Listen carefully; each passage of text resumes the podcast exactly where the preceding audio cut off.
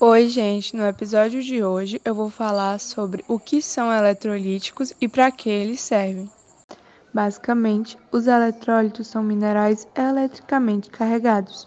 Eles são responsáveis pela condução de eletricidade, que é necessária para a condução de diversas funções orgânicas corporais. Isso ocorre quando eles estão dissolvidos em líquido, como por exemplo no sangue. Os eletrólitos presentes no corpo humano são o sódio, o potássio, o cálcio, o magnésio, o bicarbonato e entre tantos outros. O corpo humano pode mover os eletrólitos para dentro ou para fora das células, para ajustar os níveis dos líquidos.